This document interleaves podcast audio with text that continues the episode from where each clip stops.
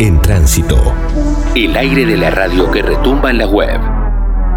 Te lo contábamos hace un ratito, eh, integrantes de la organización Hijos de aquí de la zona oeste y trabajadores y trabajadoras del Centro de Salud del Hospital Posadas se estuvieron concentrando para repudiar un eventual traslado de Miguel Echecolás al lugar y le rechazaron la atención médica. Eh, se rechazó además la decisión judicial que le permitió al ex comisario bonaerense obtener turnos para realizarse estudios y así pedir la, la prisión domiciliaria ahí en, en, el lugar, lo decíamos hace un rato, ¿no? Justamente en un lugar nada más y nada menos como, como el Hospital Posadas. Para charlar un poquito de esto, para, para saber un poco más, eh, la tenemos conectada Daniela Ruiz Vargas, que ella es trabajadora del Posadas, es hija además de Josefina Teresa Pedemonte, detenida, desaparecida allí justamente en el hospital y es parte de Hijos Zona Oeste. ¿Cómo te va Daniela? Acá Ramiro y Agustín te saludamos, bienvenida.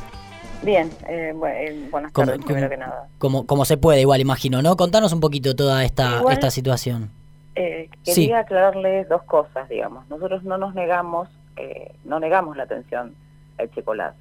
Nosotros repudiamos la presencia de él si llegara a venir uh -huh. y también repudiamos la decisión de la justicia, digamos, porque yo, digamos, intenté hacer una explicación uh -huh. de por qué nosotros, digamos, rechazamos la presencia de Checolás. En nuestro hospital tiene una historia, digamos, de, de, memoria, de construcción, digamos, de la verdad a través de muchísimos años, digamos, eh, inclusive la verdad sale a la luz por más que uno no, digamos, no, no, no haya hecho ninguna cosa para para que salga, como pasó con el cuerpo de, de Jorge Reutemann en el 2017. Uh -huh. Nosotros lo que sí dejamos muy en claro es que esta justicia, ¿sí? del doctor Michelini, que está, digamos, como subrogante en, la, en el juzgado federal número uno de La Plata, eh, le decimos que, que no debería haber mandado nunca un oficio, digamos, un oficio judicial claro. para que se atienda Checolas en el Posadas.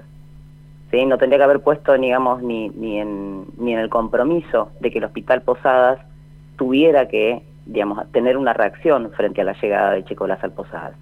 Nosotros lo que sí decimos es que la justicia tiene que tener en cuenta que nosotros fuimos uno de los únicos lugares en, en, digamos, en la provincia de Buenos Aires que fue un centro de salud que tiene dos centros clandestinos, digamos, de detención que funcionaron durante la dictadura, uh -huh. eh, en la parte de abajo de Calderas, en el sector de Calderas, en el subsuelo también, digamos, ahora con testimonios, digamos, nuevos del 2015 sabemos que hubo gente encadenada, digamos, en, en el sector de Calderas, eh, nosotros lo que lo que rechazamos es la presencia de Checolás en un hospital como el nuestro. Uh -huh. Digamos, no le estamos absolutamente, nosotros no negamos su acceso a la salud. Uh -huh. Sí le exigimos a la justicia que demande, digamos, que cura, digamos, todas las necesidades que él tenga y también le reclamamos al Servicio Penitenciario Federal que ellos busquen un lugar donde todo lo que tenga que ver con la salud de Checolás esté cubierto y él cumpla su prisión en cárcel común, uh -huh. perpetua y efectiva, porque es un genocida, digamos, sentenciado por delitos de lesa humanidad, es el culpable de la segunda desaparición de Julio López cuando un fotógrafo saca la foto que él escribe con su puño y letra la, el, el, nombre de Julio López e inclusive después al lado le pone secuestrar. Eh, está, está clarísimo, Daniela, eh, bien hecha esa, esa aclaración. Me interesa preguntarte un poco cómo, cómo fueron esos primeros momentos, cómo se enteraron ustedes de, de, de la posible llegada de él. Eh, lamentablemente nos enteramos a través de, digamos, de, de compañeros, uh -huh. de compañeros que, digamos, que, que al ver el, el apellido de Checolas en un oficio nos avisan que teóricamente le habían solicitado turnos. En realidad, Checolás llega al Hospital Posadas el jueves 4 de noviembre a atenderse por guardia. Ajá. Teóricamente, cuando él lo atienden por guardia, él venía solicitando dos estudios de alta complejidad que por guardia no se hacen y lo que hizo, digamos, lo, lo que hicieron los trabajadores de la guardia fue aclarárselo y decirle que esos estudios por guardia no se hacían. Por supuesto que después llegó, digamos, una nota, digamos, presentada por la defensa en el juzgado pidiendo las explicaciones de por qué no se había hecho los estudios. Y ahí sí vinieron al lunes siguiente, eh, la gestión por supuesto que contestó, digamos, es más, eh, lo que se solicitaba eran los nombres, los trabajadores que habían estado en la guardia, uh -huh. y la gestión lo que hizo fue contestar quién estaba de coordinador, y por supuesto respaldar la decisión de la, del, del, del, coordinador de guardia de ese día de no hacerle los estudios porque en realidad no eran por guardia. Claro. Que hay una metodología muy, muy clara, digamos, qué estudios se hacen por guardia y cuáles no. Estos dos estudios eran estudios programados, que tenían que sacarse turno, y teóricamente así se solicitó a través del juzgado del número uno. Al lunes siguiente aparecen, digamos, con los dos oficios, un, digamos, con, digamos, con el pedido de resonancia y el pedido para un centellograma. Nosotros, digamos, yo como laburante y como hija, eh, sí siento mucho dolor que en realidad le hayan conseguido los turnos y que haya ido alguien de la dirección, digamos, a, solicitar los turnos a los distintos servicios para que para que este genocida se atendiera y inclusive se atendiera con muchísima mayor celeridad que muchos de los pacientes nuestros.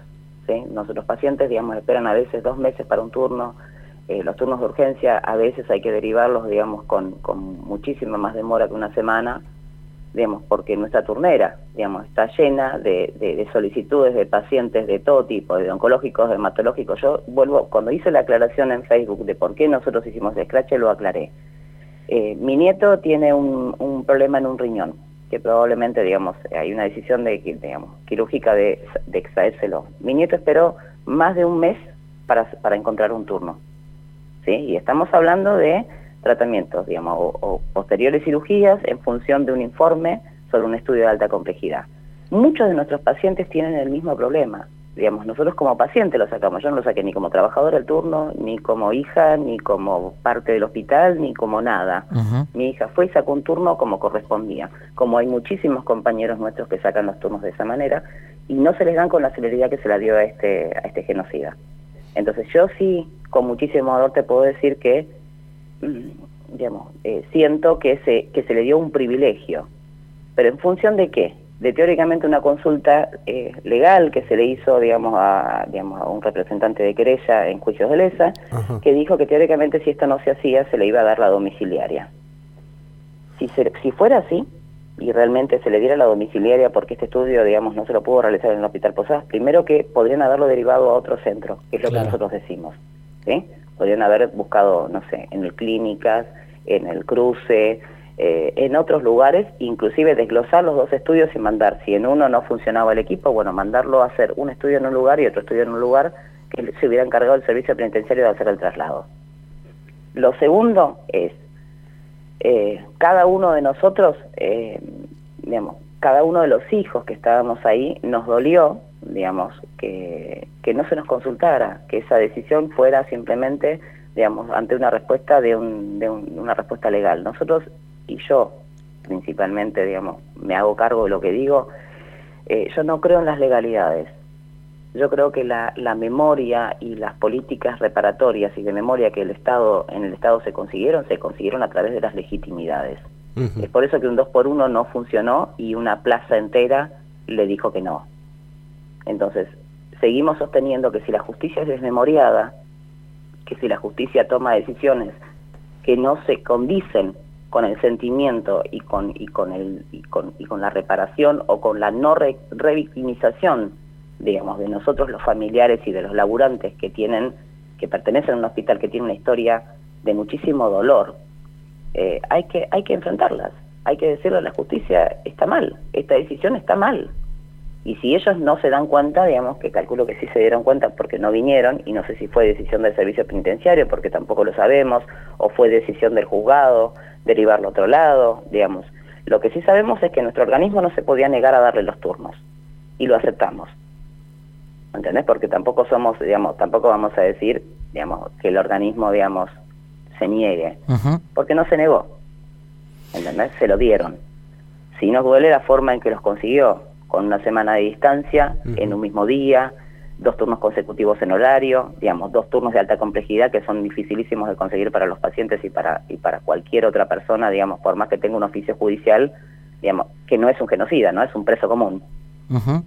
Y ahí aparece también el, pedido que mencionabas de, prisión domiciliaria, que también eh, es preocupante siempre y que también, por supuesto, eh, eh, genera los, los movimientos y, los, los scratches y las movilizaciones que vienen realizando en estos días. digo, ¿tienen algún tipo de decisión de, de, cómo seguir de, cerca esta situación que, que viene de ahora en adelante en el corto plazo? Mira, yo participé cuando cuando me viajé a Mar del Plata para repudiar, digamos, la domiciliaria de Checolás y con esa con esa, digamos, con ese scratch se consiguió que en realidad él volviera a una cárcel común. Sí. Nosotros consideramos que si la justicia se equivoca, es el pueblo el que tiene que decirle que se equivoca. ¿Entendés? Digamos, no puede tener una domiciliaria un genocida. Sí le exigimos al servicio penitenciario que dé los listados de los lugares donde él puede tener la cobertura de su salud y que, y que si tiene que fallecer, digamos, porque la vida, digamos, tiene 92 años, eh, quizás tenga algún tipo de patología, digamos, no lo sabemos porque era un presuntivo, inclusive lo que traía ni siquiera tenía un diagnóstico claro, digamos, si tiene que fallecer, que fallezca en el lugar donde le corresponde, que es una cárcel común, Está clarísimo, ¿eh? estamos hablando un poco de, lo que se ha vivido en estos días en, el Hospital Posadas y una vez más, además, alrededor de la figura de, un tipo tan, tan nefasto como, como Echecolás. Por suerte, para todos nosotros y todas nosotras, existen organizaciones como, como hijos y, militantes como Daniela Ruiz Vargas, que además es trabajadora del Posadas y, ha tenido la diferencia de atendernos unos minutos para, para contarnos un poco toda esta situación. Nosotros te, agradecemos por venir aquí a aclararnos un poco todo esto a, la radio y por supuesto por toda la lucha y por, por seguir ahí presentes y firmes sin dejar pasar situaciones como, como estas que es lo que no puede suceder bajo ningún punto de vista. Así que te mandamos un abrazo a vos, a todos los compañeros y compañeras y acá los micrófonos de FM en Tránsito y de FM Freeway para cada vez que necesiten. Te agradezco muchísimo a vos porque digamos, hubo muchas versiones de que nos negábamos a darle salud a un genocida. No fue así. Nos negamos a que la justicia eh, no tenga memoria. Está clarísimo, te mandamos un abrazo grande. No, por favor, a ustedes.